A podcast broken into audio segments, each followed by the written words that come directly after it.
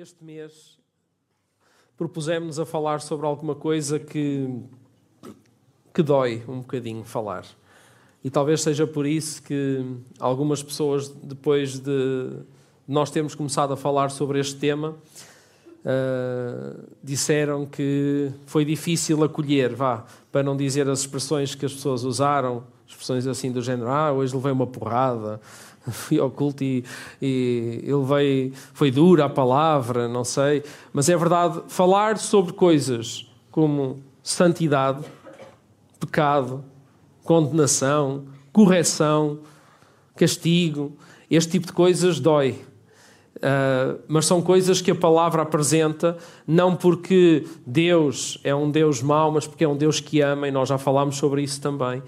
E, mas, mas ainda assim, todo este tema e durante este mês, a proposta é revelar quem nós somos e o quão necessitados nós somos de Deus. É, é, nós, nós estamos nesse ponto. Porque falámos o quê? Que o Senhor quer nos levar para lugares onde precisa, onde nós vamos precisar de estar preparados. E a nossa preparação é, é desse nível. É do nível em que, na presença do Senhor, nós percebemos o quão necessitados nós somos dele, mas também ele é a fonte de tudo aquilo que a gente precisa para que nós possamos ir onde ele quer que a gente vá. Amém? Então nós ouvimos logo no início do mês, falámos sobre a importância das Escrituras, da palavra, do livro, da leitura, do contacto com a palavra. Rafa, foi muito bom perceber isso, que o contacto regular com o texto é aquilo que nos limpa, que nos lava, que nos corrige e que nos santifica. Foi muito importante. Falámos sobre isto. E depois falámos sobre aquela questão de que sem santidade ninguém poderá ver o Senhor. Mas daquela perspectiva de que o Senhor não é visto porque aqueles que são a sua igreja não se aproximam o suficiente do Senhor para serem também eles limpos, pela presença de Deus, para depois poderem revelar a luz que receberam. Não é uma coisa que nós temos, é uma coisa que o Senhor é. E é uma coisa que recebemos na presença dEle. E é uma coisa que o mundo precisa. E que às vezes nem sabe que precisa. Mas que os filhos de Deus devem revelar esse tipo de Pai que ama. Os filhos corrigidos, os filhos que estão na presença do Pai. Amém? E depois, na semana passada, falámos sobre aquilo que faz de nós pessoas bem-aventuradas, felizes, e falámos, falámos sobre essa questão de sermos uma, uma cidade edificada num monte que não se pode esconder, que tem luz para distribuir pela cidade que está em trevas. O mundo jaz no maligno, é verdade. Mas nós somos os filhos da luz. E o Pai, que é o Pai de todas as luzes, que é o Pai de todos nós, Ele quer revelar-se por intermédio de nós, por causa, eh, através da luz que Ele quer depositar na vida de cada um. E a igreja precisa de brilhar com mais intensidade. Não por causa do, do talento e da nossa própria capacidade, mas por causa daquilo que o Senhor é em nós e através de nós, para a vida de muitos. Então, nós queremos ser esse lugar onde o Senhor habita, para que o mundo veja essa luz em nós. Amém? E temos falado sobre isso. E hoje uh, nós vamos assim encerrar, porque temos aí já a agenda para o Natal. Para a semana que vem vamos ter aqui um convidado, o pastor Cataline uh, vai estar connosco e a sua esposa. Eles vão estar primeiro no retiro de casais. Ainda há inscrições, Nisha. Ainda dá para fazer, ainda há inscrições para o retiro de casais disponível, se alguém ainda mais quiser estar presente. E depois no domingo eles vão estar também connosco aqui a partilhar a palavra. E depois, logo mais, vai, é Natal. Estamos aí com o Natal à porta. Mas hoje vamos fazer assim alguma coisa diferente. Eu vou chamar o, o Marcos. Onde é que está o Marcos Martins? Onde é que ele anda? Ah, está ali atrás. E, e vamos dividir aqui uh, a palavra. O Marcos vai, vai começar e vamos falar sobre alguma coisa que o Marcos, assim de forma criativa, juntou assim um título que até gerou uma música, mas já vamos falar sobre isso. Ele, ele juntou a palavra temor e a palavra amor, e o título de, de hoje é, é este. Nós estamos a falar sobre sermos uh, luz para as trevas, ou nas trevas luz, e o subtítulo hoje é te amor, te amor, é? que é a junção das duas palavras e o Marcos vai começar e depois eu também quero trazer aqui alguma coisa da palavra para nós. Que o Senhor nos possa falar nesta manhã e que use a vida do Marcos para isso mesmo. Amém. Amém. Eu já ouvi falar mais do que uma vez que o temor é o instrumento que Deus usa quando Ele já não sabe o que fazer connosco. Um, e o problema é que já ouvi isto até de púlpitos, não desta casa, graças a Deus, mas já ouvi que o temor é, do Senhor é como último recurso, que depois de Deus ter tentado falar connosco a linguagem do amor e não ter funcionado, então lá vai Ele ter de ir recorrer ao temor para ver se a gente aprende de uma vez por todas. Mas eu tenho dificuldade em entender um Deus de últimos recursos. Tenho dificuldade em entender que um Deus tão poderoso, tão grande, tão bom, tenha de usar últimos recursos. Como se o seu amor não fosse suficiente para nos transformar. Bom dia a todos. E por isso, queridos, se nós não entendemos o temor do Senhor, é muito difícil, será muito difícil, para não dizer impossível, conhecer o seu amor, pelo menos na profundidade que ele se quer revelar. E então a proposta de hoje, minha, do Tiago, da comunidade, é que, que nós possamos nos debruçar sobre o temor do Senhor, de maneira a que possamos ir mais fundo também no seu amor. Eu vou ler 1 de João 4, do 17 ao 18. Não precisam de abrir, isto é a paráfrase, hum, a mensagem que começa assim, 1 de João 4, 17 ao 18. Diz assim: Deus é amor, digam lá comigo.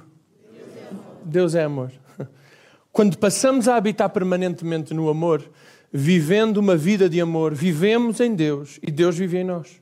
Assim o amor tem o controle da casa, fica à vontade e amadurece em nós. E não temos mais preocupação com o dia do juízo. A nossa situação no mundo é idêntica à de Cristo. No amor não há espaço para o medo. O amor amadurecido expulsa o medo. Considerando que o medo causa uma vida vacilante e cheia de temores, medo da morte, medo do julgamento, podemos dizer que quem tem medo não está completamente aperfeiçoado no amor. Nós conhecemos toda esta passagem que diz né, que o perfeito amor lança fora todo o medo. Todo o medo. Então, a gente pode já concluir que temer a Deus não pode significar ter medo de Deus. Porque o, o, o espírito do Cristo é, é incompatível com o medo. Então, o que nós precisamos de fazer, este exercício de hoje, é trocar o medo que nos paralisa pelo temor que nos ativa, que nos impulsa. Dostoevsky disse: trocar o medo pelo temor é trocar a culpa pela responsabilidade. Trocar o medo pelo temor é trocar a culpa pela responsabilidade. Só tem medo de Deus quem tem algo a esconder. Vocês lembram-se de Adão? No Éden? O que é que ele disse? Escondi-me porque tive medo. Não. Escondeste porque tinhas algo a esconder. E tem medo de Deus quem tem algo a esconder. Se o amor ainda não anda à vontade pela casa, como estávamos a ler nesta interpretação tão bonita. Uh, se o amor não anda à vontade pela casa, se vocês lembram-se no princípio do ano falámos sobre o Pai Nosso, o Ricardo até mencionou uh, aquele quarto da bagunça, não é? Se Deus ainda não pode entrar no teu quarto da bagunça, se ainda há lugares da casa onde o, onde o amor não anda à vontade, tu tens algo a esconder, eu tenho algo a esconder e por isso é que nós nos escondemos. E por isso, expulsar o medo, como nós acabamos de ler, é pôr tudo ao descoberto é pôr tudo em evidência. Eu lembro-me de vários momentos na Bíblia, lembro-me de uh, Moisés que teve medo e escondeu o rosto em Êxodo 3. Isaías que vê a glória do Senhor no templo e diz assim: Ai de mim, que sou um homem impuro, de lábios impuros, que vive no meio de um povo de lábios impuros. Pedro, depois da pesca milagrosa, vocês lembram-se que ele, ele, ele postra-se aos pés de Jesus e numa imagem até bonita, porque ele diz: Afasta-te de mim, mas agarra-se aos pés dele. Ele diz: Afasta-te de mim, que eu sou pecador. Saulo, quando Jesus se manifesta e, e, e Saulo fica cego, prostra-se no chão e ele não aguenta com a glória naquele lugar, ele não aguenta com a luz. E Jacó em Betel que é um episódio tão bonito, que ele tem um sonho, dorme naquela pedra e, e diz assim: Na verdade, o Senhor está neste lugar e eu não sabia. E temeu. E disse: Quão terrível é este lugar! Este não é outro lugar senão a casa de Deus. E esta é a porta dos céus. O Rudolf Otto, um teólogo luterano alemão, século passado, ele diz assim: quando nós estamos diante desse mistério tremendo, somos invadidos por um sentimento misto de terror e fascínio, pânico e desejo. E eu acrescento temor e amor. A consciência de que há um Deus que tudo vê, que tudo sabe, tudo ouve e que deve ter, ser considerado e temido é o nosso ponto de partida. Tem de ser o nosso ponto de partida. Qualquer outro ponto de partida vai nos enganar. Qualquer outro ponto de partida que não este vai nos ensinar um Evangelho que não é o Evangelho de Jesus. No entanto, qual é a primeira resposta de Deus a todos estes episódios? Qual é? O que é que Deus diz? Ok? Não temas. Digam lá comigo. Não temas. Não temas. Eu não vim para te julgar. Eu não vim para acabar contigo. Eu vim para te salvar. Eu vim para te libertar. Eu vim para te curar. Eu vim para te perdoar. Tu és o meu filho. Mas o problema é que se nós ouvimos esse não temas, sem estar diante desse mistério tremendo, nós achamos que se não é para ter medo, não é para levar a sério. É ou não é? Até porque tudo o que nós levamos a sério na vida é porque temos medo de perder. Vocês estão muito caladinhos. Tudo o que nós levamos a sério, casamento, trabalho, tudo o que nós levamos a sério é porque temos medo de perder. Por isso nós dizemos assim: opa, não temas. Se não é para ter medo, então não é para levar a sério. E é por isso que, em vez de nós levarmos a salvação com temor e tremor, vamos com, com leviandade. A nossa cultura é uma cultura tramada para isto, porque ela encheu-nos de uma ideia de autossuficiência, aboliu o medo. Só que o problema é que ao abolir o medo, ao dizer tu consegues, tu vais, tu podes, yes you can, não sei quantos, ao fazer isto, aboliu também a reverência, aboliu também a honra e, sobretudo, aboliu a nossa noção de fragilidade. E tal como uma criança, eu, eu, e agora eu, eu lembrava-me de manhã do, do, meu baggy. O meu baggy aprendeu, eu ensinei os meus filhos a nadar muito cedo. Uh, os meus sogros tinham piscina, nós lá também. Então a gente, eu mandava os miúdos com um ano para dentro da piscina e ficava a ver, a dizer, ver. A Nati, a Nati claro, a Nati não se benzia, porque não somos católicos, mas ela ficava tipo. Ela ficava tipo, ah", e eu disse, calma, calma, calma, que ele há de, ele, ele há de conseguir desenvencilhar-se. E os miúdos, desde um ano e tal, já sabem nadar. O problema é que o Baggy achou que, mesmo que eu não estivesse na piscina, ele podia mergulhar na mesma. Então, às vezes, estava eu a fazer o barbecue e olhava, o miúdo mandou-se para a piscina. E, e, e nós comportamos-nos muitas vezes como isto. Nós habituamos a dizer, ah, não, é na boa, porque o meu pai está lá, ele vai agarrar. E achamos que, mesmo que o pai não esteja, a gente está na mesma, a gente manda-se na mesma.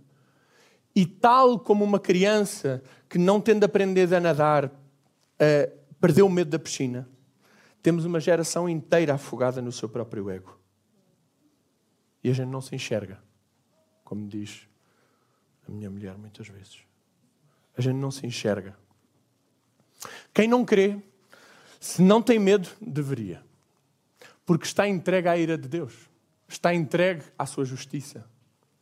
Quem crê, mas se relaciona com Deus com base no seu poder, ainda que creia, vive em medo. Porque está diante de um ser superior, distante, todo-poderoso e imprevisível. Mas para quem crê e conhece a vontade do Pai, isto traduz-se em ousadia. O medo dá lugar à ousadia. Ousadia na sua presença, na proclamação, no arrependimento, na mudança. E aquele que crê bem, que aprende a crer, porque crer também se aprende. Aquele que aprende a crer bem, conhece-se bem, enxerga-se bem. E por isso eu quero falar sobre isso, crer. Mas crer no quê? Nós começamos, 1 de João, a dizer o quê? Deus é amor. Crer nisto. Deus é amor. Temer a Deus é levá-lo a sério. É, é, ter a certeza que tudo aquilo que Ele diz com respeito à vida, com respeito a ti, com respeito a mim, é verdade. Mas não é uma verdade, é verdade. Por isso, a presença do medo é só a ausência de fé. E vocês lembram-se lá em Marcos 5, quando Jesus vai curar a filha do centurião e, e, e, e o, que é que, o que é que ele diz ao dirigente da sinagoga? Não temas, Vocês estão muito lentos. Não crer, não temas? Crer somente. A, a fé como oposição ao medo. A, a, o crer como principal. A gente acha que medo, o contrário de medo é coragem. Mas realmente eu acho que o maior opositor do medo é fé. É fé em Cristo, fé em quem Ele é. Fé em, que, em saber que tudo aquilo que Ele diz é verdade. E o que é que nos faz ter medo? A mentira, que é outro tipo de fé, que gera dúvida. E por isso nós precisamos de encher-nos de verdade. Porque todos os medos que nós temos estão associados a mentiras. Todas as dúvidas que nós temos estão associadas a mentiras. O medo está associado às incertezas que são opostas à verdade do Evangelho, como nós líamos, o medo da morte, o medo do julgamento. Por isso nós precisamos de verdade.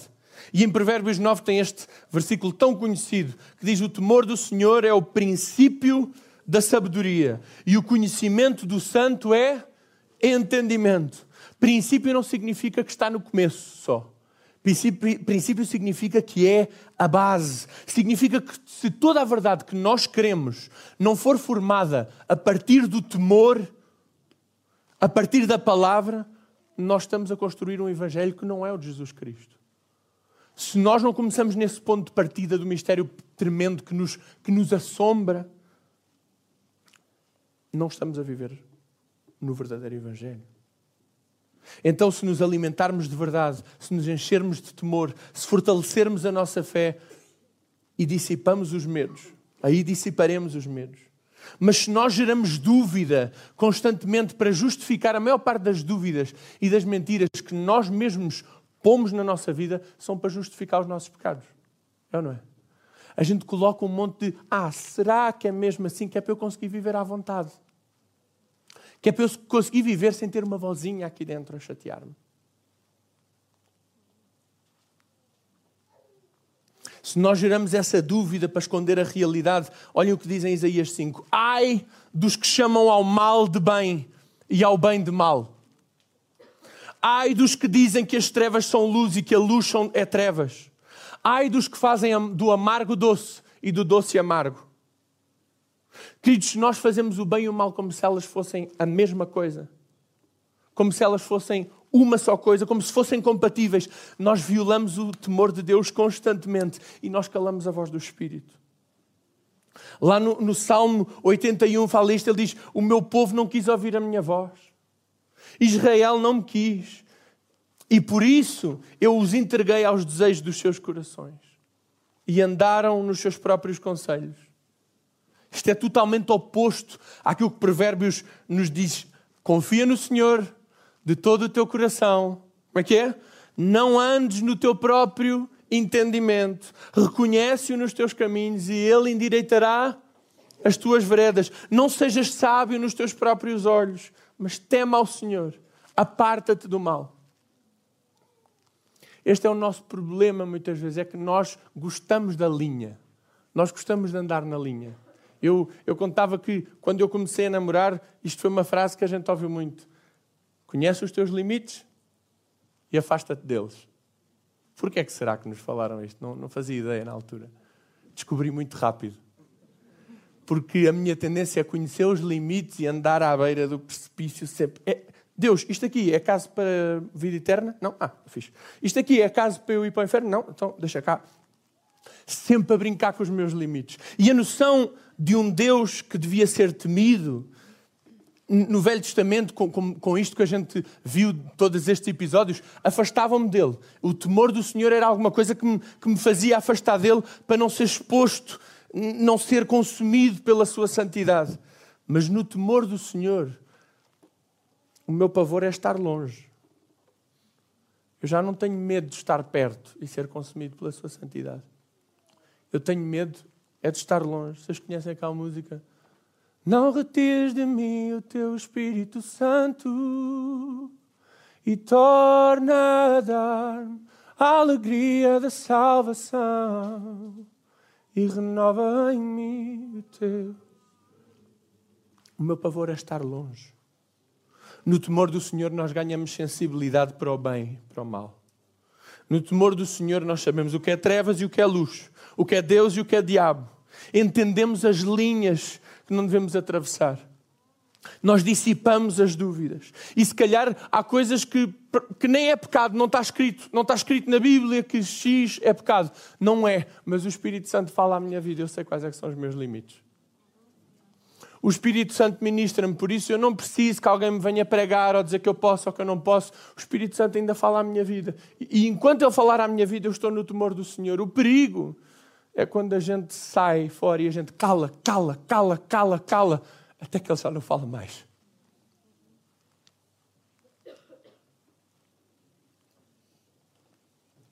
Êxodo 20 tem mais uma destas demonstrações de temor e amor. Ele diz assim: Moisés diz ao povo: Não temam, porque o Senhor vem pôr-vos à prova, vem-vos sondar. Que o seu temor vá adiante, para que não pequeis. Não temam, que o seu temor vá adiante, para que não pequeis o Espírito Santo que nos conforta, que nos confronta, perdão, da consciência do pecado e do juízo, é o mesmo Espírito que nos conforta, que nos faz saber que somos filhos de Deus. Percebem a dualidade constante entre o medo e o temor, entre entre este, este espírito que, ao mesmo tempo que nos confronta quando a gente faz alguma coisa de errado, é o mesmo que nos conforta, é um espírito que nos balança sempre entre o temor e o amor. E, e os dois, sim, são uma só coisa. Se um desconhecido chega ao pé de mim e me diz assim: Olha, estás perdoado, isso não vai ecoar em mim. Eu não faço ideia quem é a pessoa, não lhe fiz nada, não lhe devo nada. Eu vou dizer: Ok, fiz. Mas quando eu ouço a voz, quando eu ouço a voz, de Deus que me diz: Tu vales mais do que aquilo que me deves. Eu amo-te, eu quero estar perto de ti. Isso dá-me um sentido de limitação, de inadequação. E tal como naquela parábola de, dos dois que deviam e os dois não podiam pagar, mas um era absurdo, eram milhões, e o outro era milhares de milhões, mas as duas eram impagáveis. E, e a gente às vezes tem o sentimento de dizer assim: ah, não, eu, eu, eu não fui perdoado de tanto. Eu não fui perdoado de tanto, eu nunca fui nenhum bandido, nunca fui, nunca roubei, nunca matei. A tua dívida era impagável também. A minha dívida era impagável também.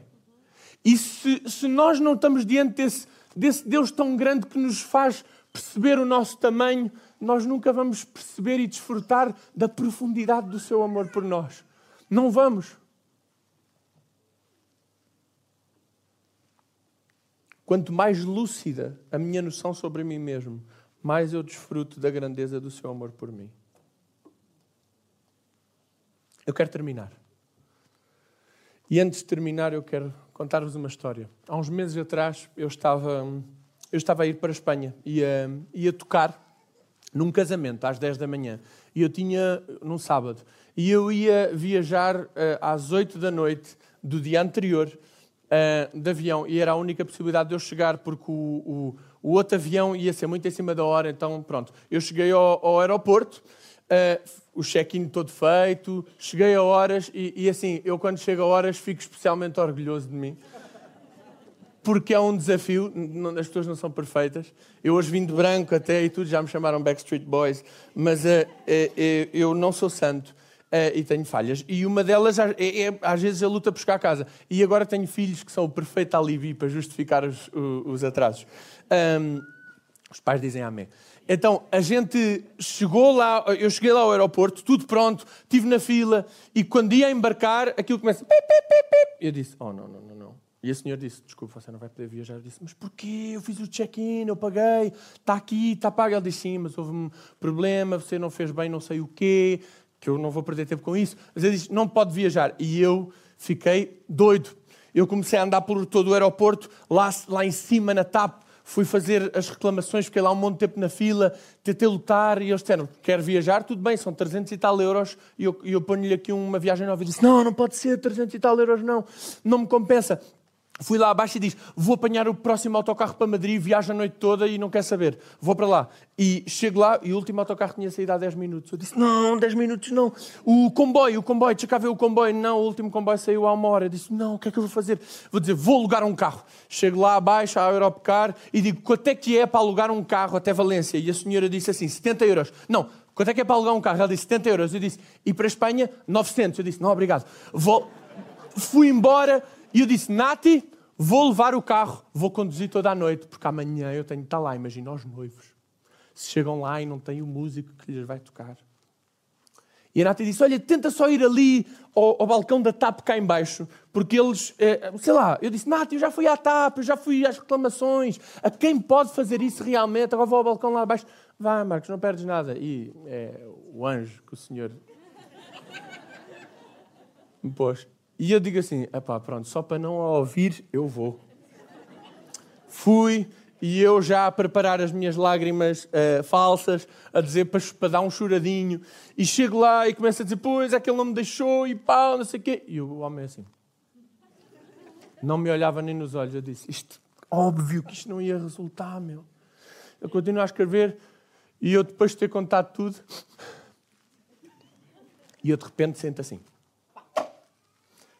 boa viagem. Eu disse, quanto é que é? Ele diz: É boa viagem. Eu disse: Não é nada. Eu disse: Sim.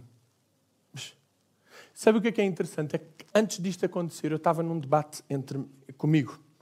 Estava num debate comigo porque eu, porque eu, parte de mim começou: Deus, Deus olha lá de cima, né? como quem diz assim: ah, pronto, agora a culpa é minha que não tenhas feito as coisas como deve ser. Vai-se fazer de santo.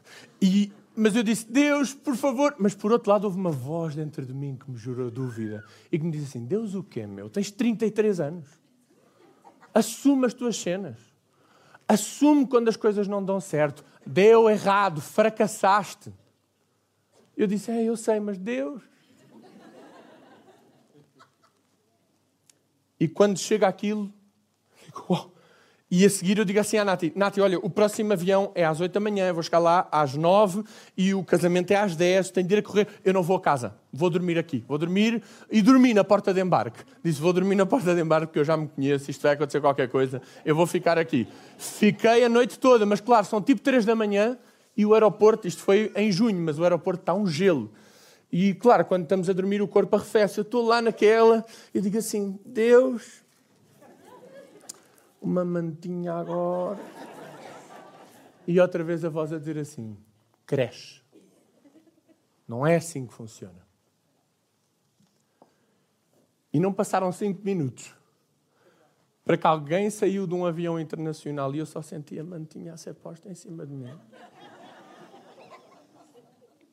E vocês sabem porque é que eu vos estou a contar isto? Eu tenho de despachar porque já acabou o meu tempo. Porque eu tenho sido mais surpreendido eu tenho sido mais assombrado pelo temor do Senhor na sua bondade do que quando ele me mostra, se me mostra muito poderoso. Deus me tem atraído mais com a sua misericórdia do que com o medo do que me possa acontecer se o perfeito amor lança fora todo o medo. Mas temos de estar perto o suficiente para dizer assim: Deus, eu sei que tu não tens a obrigação de o fazer. Mas te apraz, tem misericórdia. E cada vez que Ele me demonstra, ah, meu coração enche-se de temor. E esse é o temor que Deus deseja para a sua igreja. Deus vos abençoe.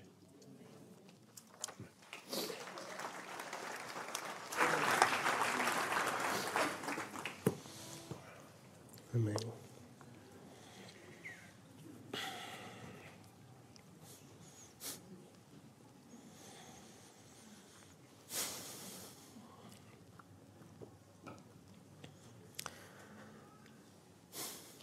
Quantos de nós é que já damos por garantido aquilo que o Senhor fez por cada um? Quantos de nós é que já estamos descansadinhos que o lugar no céu está garantido? De que forma é que nos apresentamos diante do Senhor diariamente, quando temos a noção de tudo isto? Quando é que foi a última vez quando é que foi a última vez que nós nos ajoelhamos diante do Senhor? E ajoelhar mesmo. Não é tipo aquele sentimento como às vezes eu ouço alguém dizer, já ouvi dizer, que me ajoelhei no coração. Não, ajoelhar. Estar mesmo diante da presença do Senhor e reconhecer: Senhor, eu não sou merecedor, eu não sou digno daquilo que tu fizeste por mim, daquilo que tu fazes por mim. Não é, não é uma forma rápida de conseguir bilhetes gratuitos nas companhias aéreas, nem mantinhas quando faz frio. É muito mais do que isso. Quando é que foi a última vez que nós vivemos isso? Em que momentos é que é mais fácil nós irmos à presença do Senhor? Quando é que tu oras mais? Quando é que tu procuras mais a presença do Senhor? Quando é? Quando? Na aflição. No desespero. Na dor. Quando me aperta alguma coisa. Quando a necessidade, a minha necessidade, está mais apertadinha. E aí nós dizemos: Deus, Senhor, livra-me. Mas há uma coisa que nós não gostamos, nenhum ser humano gosta, que é ter que sofrer as consequências das suas más escolhas, das suas decisões erradas. Nós não gostamos de ter que pagar o preço, esse preço. Certo? Alguém gosta de ser chamado a atenção. Alguém gosta de ter que passar por isso. Mas deixem-me dizer-vos assim: à luz de tudo aquilo que nós temos estado a falar este mês, à luz daquilo que nós acabámos de ouvir, e que o temor do Senhor seja realmente a base, o que sustenta tudo aquilo que nós estamos aqui hoje a falar. Há uma expressão portuguesa que resume muito bem aquilo que eu vou dizer. Perdoem-me por, por usá-la num púlpito e, não, e ainda escandaliza aqui alguém, mas nós gostamos muito de fugir com o rabo à seringa. O sofrimento o arrependimento, a correção, e nós já falámos sobre isso também. Deus é o Pai e ama, e um Pai que ama corrige. Certo? Hebreus 12, falámos sobre isso já. O sofrimento, a correção, e tudo são um remédio, são um antídoto para o maior dos nossos males. Nós achamos sempre que o mal é assim uma coisa externa que me vem atormentar, certo?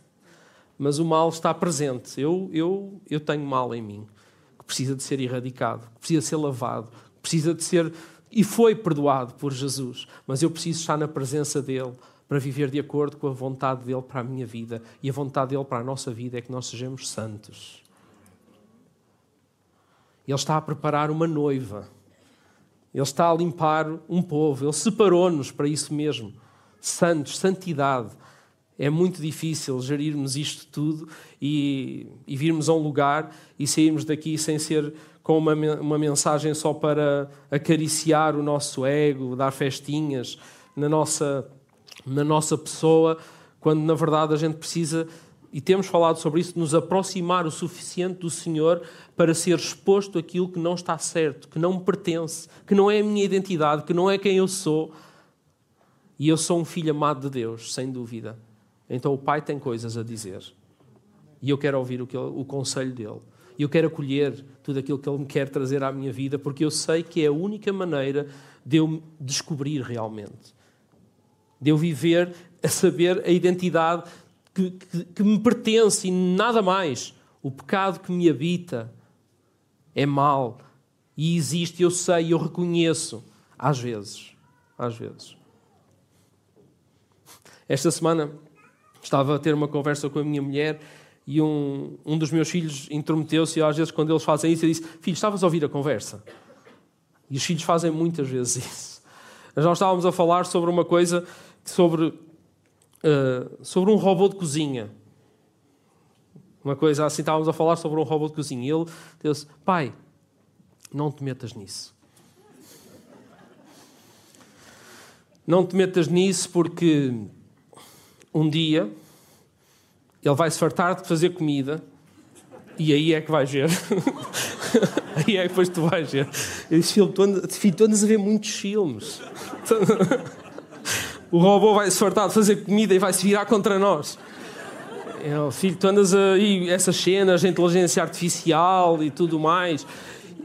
Nós sempre achamos que, vai haver, que, é, que o problema é externo, que é alguma coisa que vem assim de fora para nos destruir, quando na verdade nós já estamos. Eu disse, filho, filho, se a inteligência artificial for realmente inteligente, ela fica quietinha no seu lugar porque nós já estamos a fazer um bom trabalho de nos autossabotar, de nos destruir, de dar cabo de nós mesmos. Nós já estamos empenhados nessa tarefa. Não é preciso vir aí um, um robô de cozinha para dar cabo de nós. Nós estamos a fazer bem esse trabalho.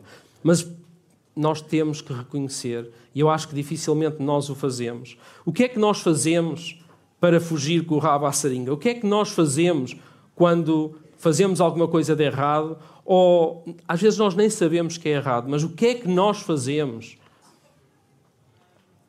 para não ter que suportar as consequências e não ter que passar pela correção e pelo sofrimento? Nós escondemos, nós fugimos, nós justificamos, nós passamos a culpa. Nós, nós, nós quase que tornamos peritos em navegar na vida dessa maneira. Nós amenizamos tudo. Nós até falamos, pois, mas não era a minha intenção. Não é?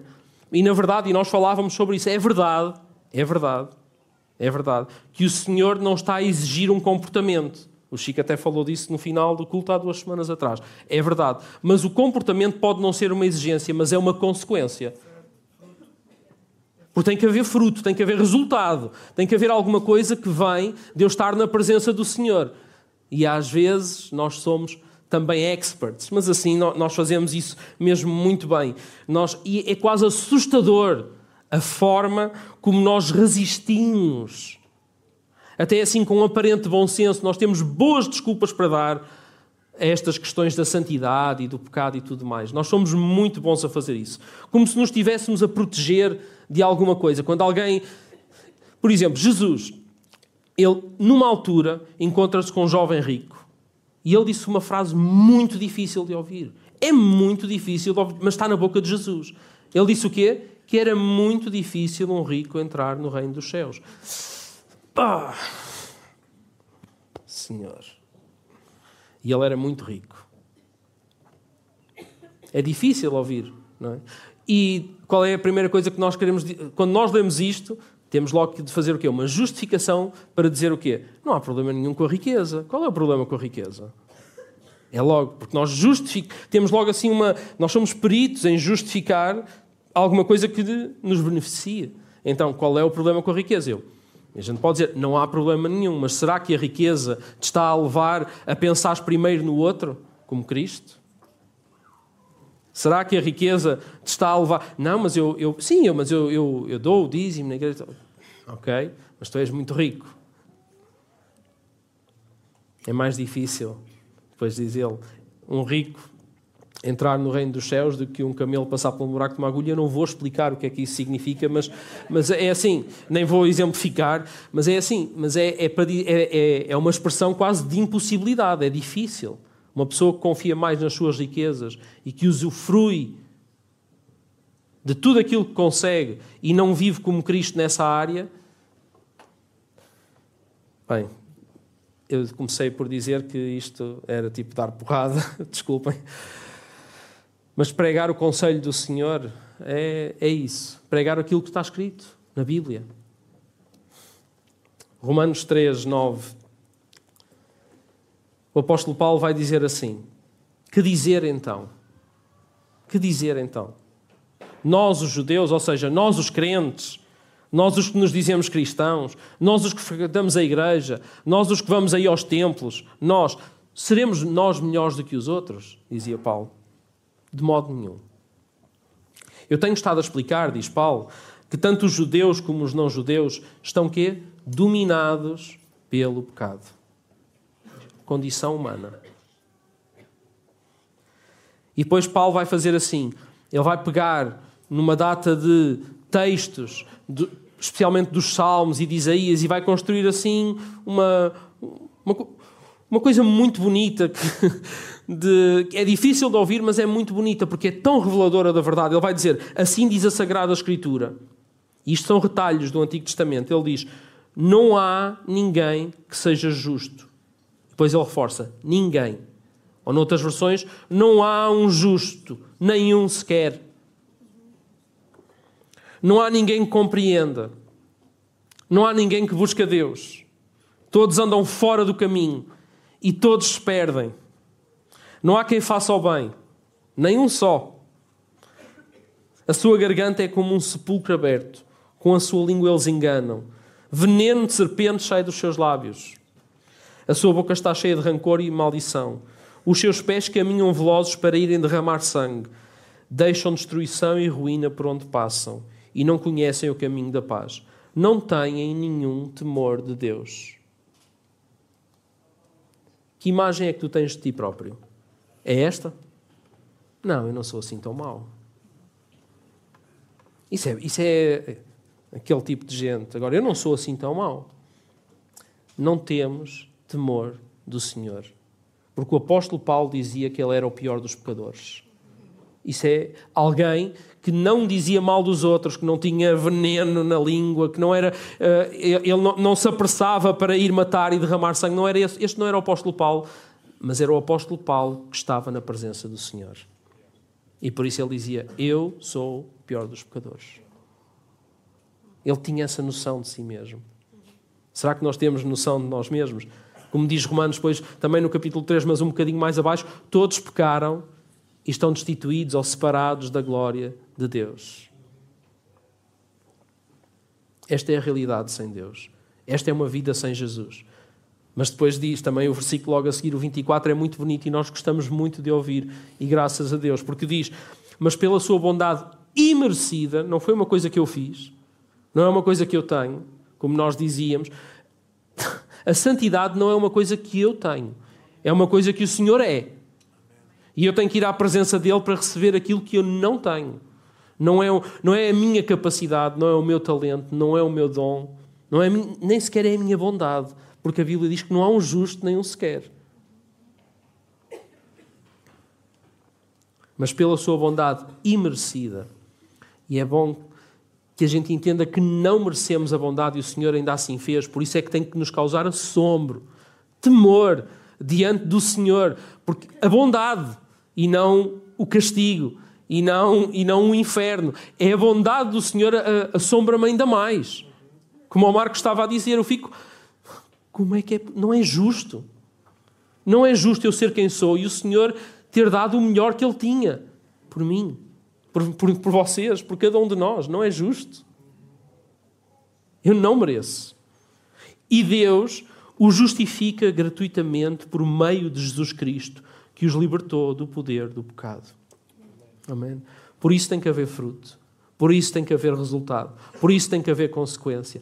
Por isso, se eu tenho realmente noção de quem Deus é se eu estou diante do Senhor em temor, as minhas decisões, as minhas escolhas, os meus compromissos, aquilo que eu compro, aquilo que eu, que eu digo da boca para fora, a maneira como eu trato os outros, a maneira como eu me relaciono, a maneira como eu vivo a vida, como eu interajo com o mundo, muda. Porque o Senhor que me habita, a presença do Senhor que eu recebo pelo facto de eu estar diante dele em temor, prega tudo isso de forma natural. É uma consequência, não é uma exigência. Eu não, eu não, o Senhor não diz assim: quando tu fores santo, a gente fala. Quando tu conseguires fazer tudo certo, então podes vir.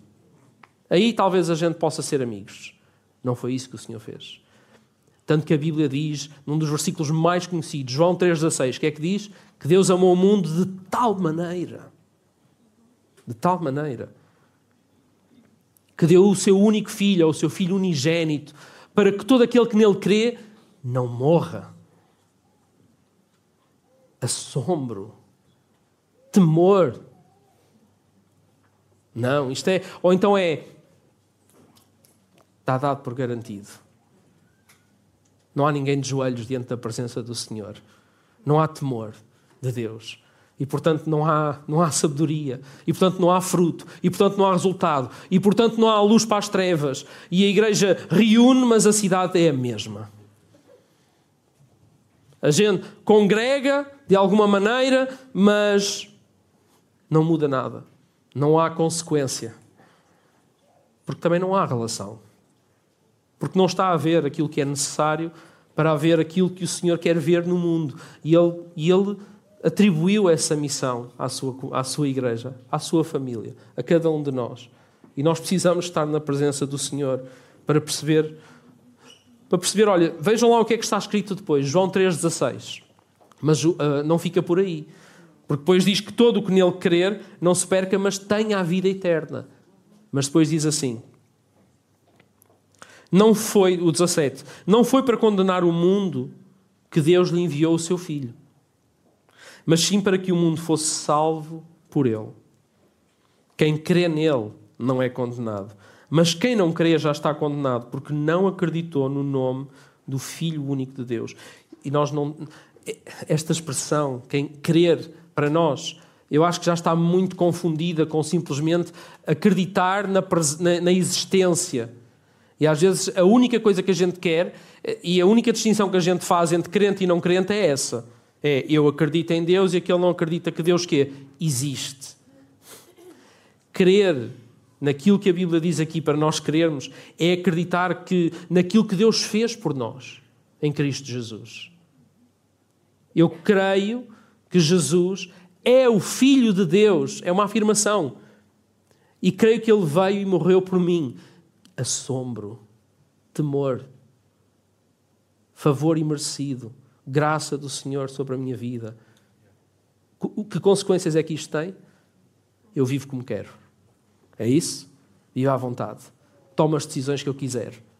Dou os passos que eu quero dar na direção daquilo que garante a minha, o meu prazer. Aliás, há muita gente que faz, toma, toma decisões desta maneira. Eu um dia, eu já ouvi isto muitas vezes, eu um dia talvez eu me dedique a Deus assim dessa maneira como eu ouço falar ou como eu leio na Bíblia. Mas agora deixa-me fazer o que eu quero, deixa-me tomar as minhas decisões. Pronto, porque, eu, é, é, gente que quando diz isto sabe perfeitamente o que é que significa estar na presença de Deus. Vais levar puxão de orelhas. Vais ter a seringa pronta. Vais ser corrigido. Graças a Deus por isso. É o antídoto que eu preciso. É o remédio que eu preciso para me livrar do quê? De mim mesmo. Para que Cristo viva em mim e para que eu viva na alegria, para que eu não seja um mal-aventurado, para que eu seja um bem-aventurado. Feliz quando sofro. Feliz porque me humilho. Feliz porque, porque, porque dou Feliz porque não me contente com a injustiça. Feliz por todas essas razões. Bem-aventurado. Bem-aventurado. Porque aí eu vou descobrir a minha genuína identidade, aquilo que Deus me criou para ser. Um filho que habita a casa do Pai, que está à vontade com Ele e que não tem nada a esconder de, quem, de Deus, mas, mas que está disposto a ouvi-lo e que está disposto a fazer as mudanças que forem necessárias na sua vida para viver de acordo com a palavra de Deus. C.S. Lewis disse assim, num livro que eu acho que também é daqueles que devia ser obrigatório, uma coleção de, de textos uh, baseadas num programa de rádio que ele teve durante a guerra. Bem, uma coisa impressionante. Cristianismo puro e simples. Já ouviram falar? Ele disse: tudo o que provém de Deus se descaracteriza ao se afastar de Deus.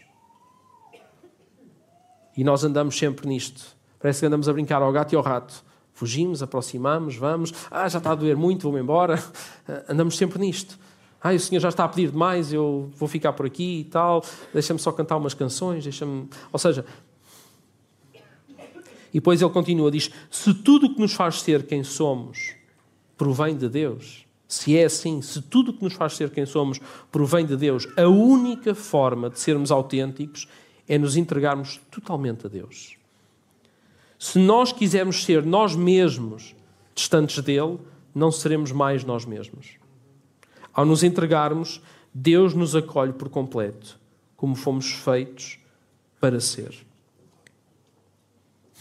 Eu lembrava-me das palavras de Paulo quando ele dirige, quando ele dá aquelas instruções para a ceia do Senhor e quando ele diz que há entre nós, ele está a falar para quem? Para os descrentes, para aqueles que não acreditam. Ele está a falar para os crentes. Ele diz: há entre nós muitos cansados, muitos doentes, muitos que dormem, muitos que estão mortos. Entre nós. Mas diz logo a seguir: quando o Senhor nos julga, corrige-nos. para não sermos condenados com o mundo.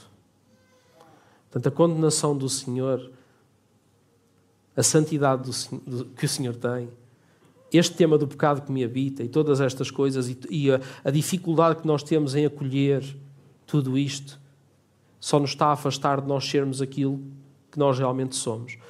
Portanto, não é de estranhar que o mundo esteja numa crise de identidade. Não é de estranhar que haja muita gente à procura e que se satisfaça com propostas que o mundo oferece. Só que nós não somos do mundo. Nós somos aqueles que dizem que querem viver de acordo com o reino de Deus. Amém? E sem temor é impossível.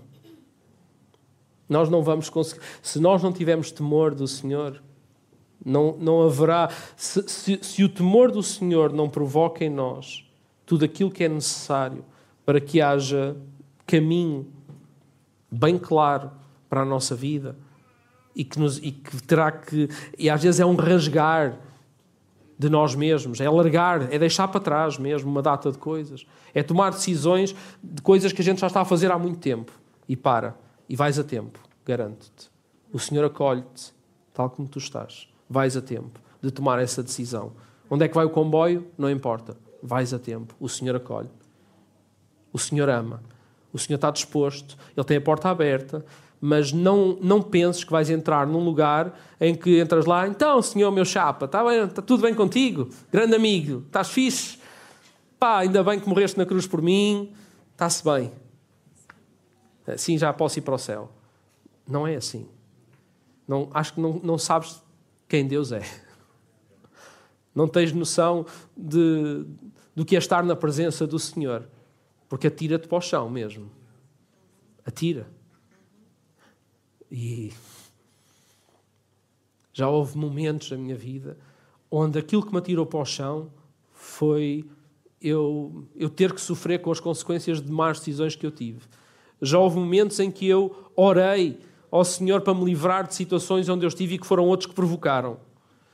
Mas o que nós estamos hoje aqui a falar é que isso devia ser provocado por causa de, de, da escolha livre que cada um tem de se aproximar do Deus Todo-Poderoso, o Criador do Universo, e receber dele tudo o que precisa para ser quem tu foste talhado para ser. Tu foste pensado, idealizado pelo Senhor para uma relação eterna com o Pai. Filho amado de Deus. Filho amado. E é isso que me leva a estar na presença de Deus assim. É mais fácil pregar o Deus que dar os abracinhos. Como é que será o nosso encontro com o Senhor? Se o Senhor decidisse agora viver todos os dias, 24 sobre 24, ao teu lado, cheio de luz, tu, tu tomava, fazias as mesmas escolhas? Será que era assim? É que ele escolheu fazer isso. O Espírito Santo que nos habita é a voz, como o Marcos dizia, que nós não podemos calar para sermos a igreja que Deus quer que a gente seja. Amém. Amém. O Marcos escreveu uma música uh, que tem este título, Te Amor, e que tem uma letra muito forte, e eu oro para que ela seja a nossa oração nesta manhã também, para que possamos orá-la juntos e possamos apresentar-nos diante do Senhor desta maneira, em temor, em temor. Porque Deus amou-nos de tal maneira e não porque nós temos uma necessidade, mas porque Ele nos amou de tal maneira que é impossível eu estar na presença dEle e permanecer igual. Amém? Vamos ficar de pé e louvar a Deus juntos nesta manhã. Marcos.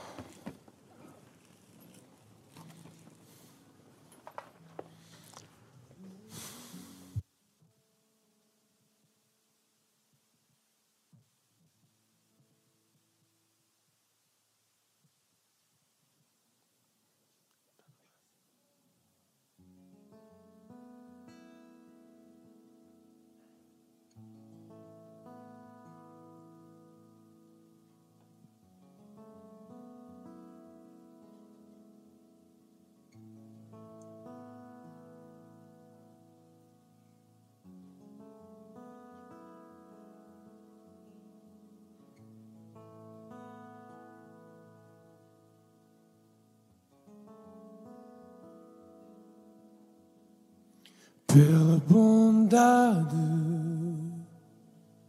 fui humilhado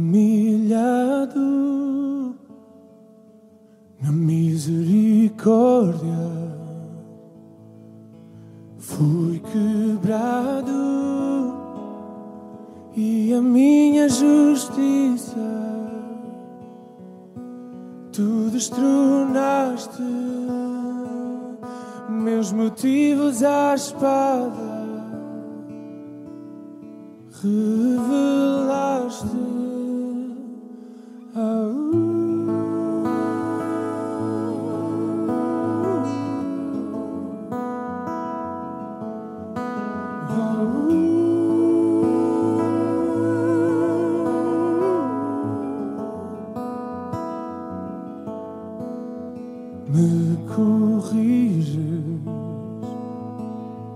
me consolas, me comoves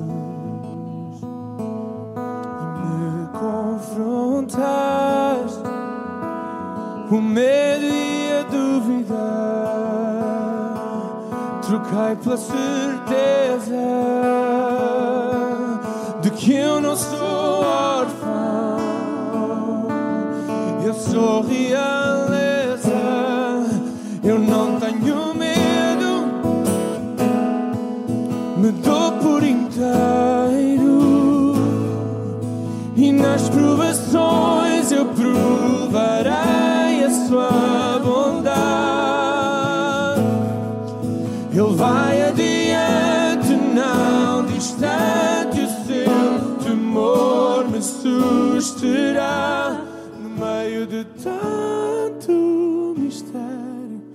Ouço a voz que sussurra: Não temas.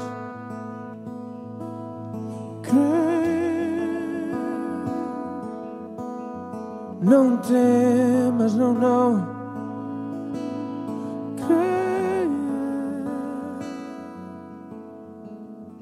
Pela bondade fui humilhado na misericórdia.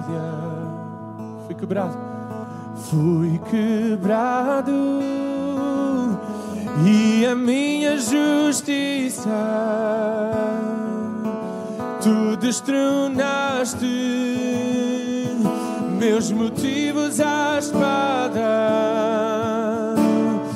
Revelaste. Eu não tenho medo me dou por inteiro e nas provações eu provarei a sua bondade ele vai adiante, não distante, o seu temor nos susterá diante de tanto mistério. Ouço a voz que me clamor.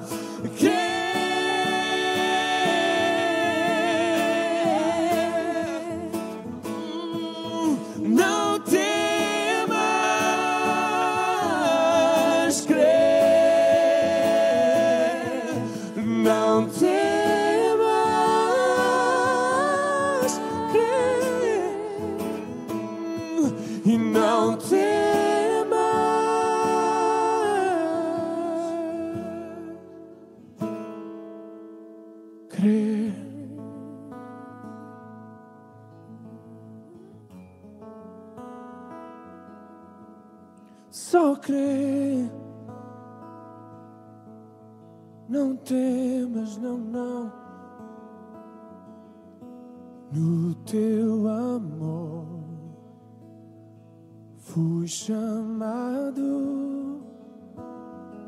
No teu temor separado.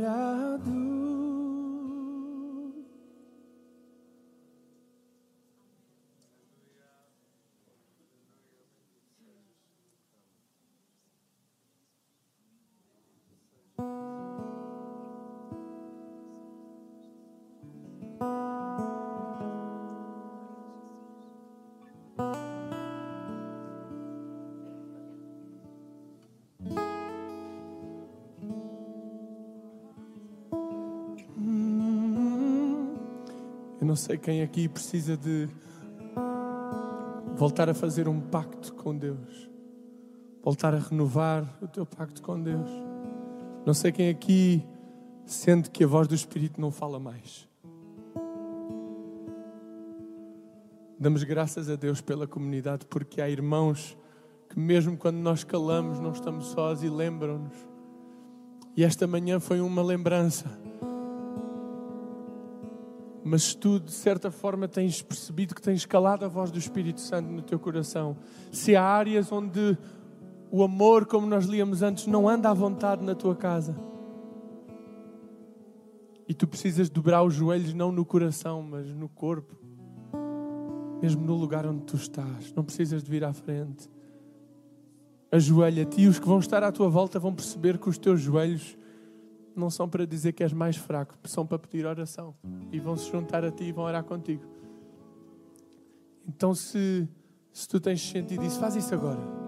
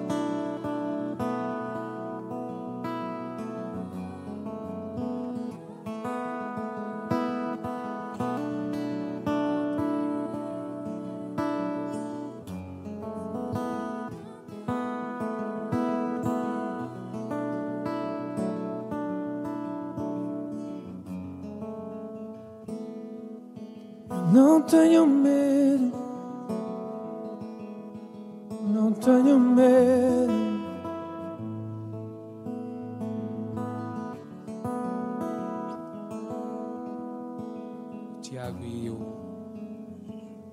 e o Marcos hoje um, já disseram várias vezes que a presença, o assombro, o temor não é como Isaías dizia: ai de mim que vou ser destruído. E eu estava no meu lugar e, e, e fui lembrado desta passagem que está em Apocalipse 3 e no versículo 19 e 20 diz assim: Repreendo e disciplino aqueles que amo. Por isso, sejam diligentes e arrependam-se. Eis que estou à porta e bato. Se alguém ouvir a minha voz e abrir a porta, eu entrarei, serei com ele e ele comigo. Nesta manhã, o Senhor bate à porta. O Senhor bate à tua porta, não para te destruir, mas para dizer: Eu estou aqui. Então, nesta manhã, se ouves a voz do Espírito Santo dizer: Eu estou aqui, não resistas rende o teu coração a Ele diz: Senhor, eu não sei o que fazer, eu não sei como fazer isto. Está aqui uma multidão de gente que já o fez, fala, pede ajuda. Mas nesta manhã, não resistas à sua voz. Derrama-te hoje, nesta manhã, se é de joelhos, se é como for. Derrama-te nesta manhã na Sua presença e Ele vai dizer: Eu estou aqui, eu vou cear contigo, eu vou jantar contigo, eu vou alimentar-te. Então, nesta manhã, vamos curvar as nossas cabeças, vamos deixar que o Espírito seja livre e vamos orar, Senhor. Nesta manhã eu ouço a tua voz. Senhor, eu quero abrir a porta, Senhor. Senhor, eu não sei como, não sei o que fazer, não sei o que dizer, que palavras proferir mas entra na minha vida nesta manhã. Fica à vontade, Senhor. Tem liberdade de me levar para onde tu queres levar. Senhor, eu peço que faças morada em mim e que o temor que eu tenho de ti me aproxime de ti, Senhor. que eu te veja, para que outros te vejam, Senhor. Senhor, nesta manhã nós rendemos a nossa vida a Ti.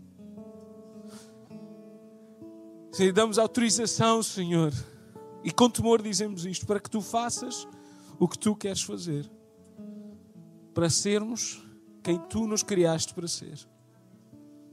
Te pedimos isto em nome de Jesus. Amém. Eu não tenho medo, me dou por inteiro, e nas provações eu provarei a tua bondade. Ele vai adiante, não distante, o seu temor nos susterá diante de tanto mistério. Ouço a voz que sussurra: Não temas, crê, não temas, crê.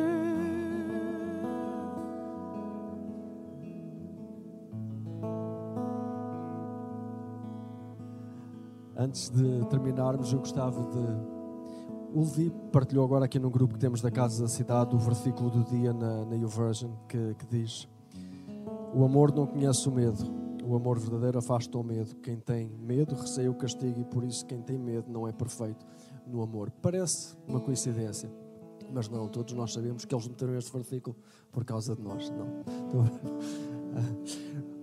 Curiosamente, eu recebi ontem no, no, meu, no meu e-mail. Uh, uma meditação bíblica da alguns de vocês conhecerão que gostam de, de música de, de, adoração da Brooke Ligertwood que ela escrevia. Também acerca deste tema do temor. Temer ao Senhor significa simplesmente que nos recusamos a nos familiarizar com a sua santidade a não tomar a sua santidade como algo banal. E pronto, aqui muito simplesmente só o que eu gostava de dizer é que aquilo que o Senhor nos está a falar aqui a nós, está a falar em muitos sítios e é, e é reconfortante, é, é, é, é de alegria perceber que aquilo que se falou esta manhã não foi apenas porque alguém de maneira aleatória se lembrou, não, era, era importante, se calhar, era fixe, era interessante falarmos disto à igreja, mas perceber que nós pertencemos a um corpo alargado, onde o Senhor está a falar as mesmas coisas a muita gente e perceber que fazemos parte disso que o Senhor está a falar connosco, é muito bom e que o Senhor nos repreenda as vezes todas que Ele achar necessário fazer, porque Ele o faz em amor para dizer: anda cá, chega-te a mim. Espera, então, usemos o nosso tempo, a nossa semana sabiamente, não desprezemos a nossa comunhão com o Senhor, a nossa devoção, o tempo em que o buscamos, a sós, uns com os outros, em pequenos grupos, como tudo isso. Deus os abençoe muito, um domingo cheio da Sua presença, uma semana cheia da Sua presença para todos, uma semana cheia de santidade para todos e de temor do Senhor. Amém.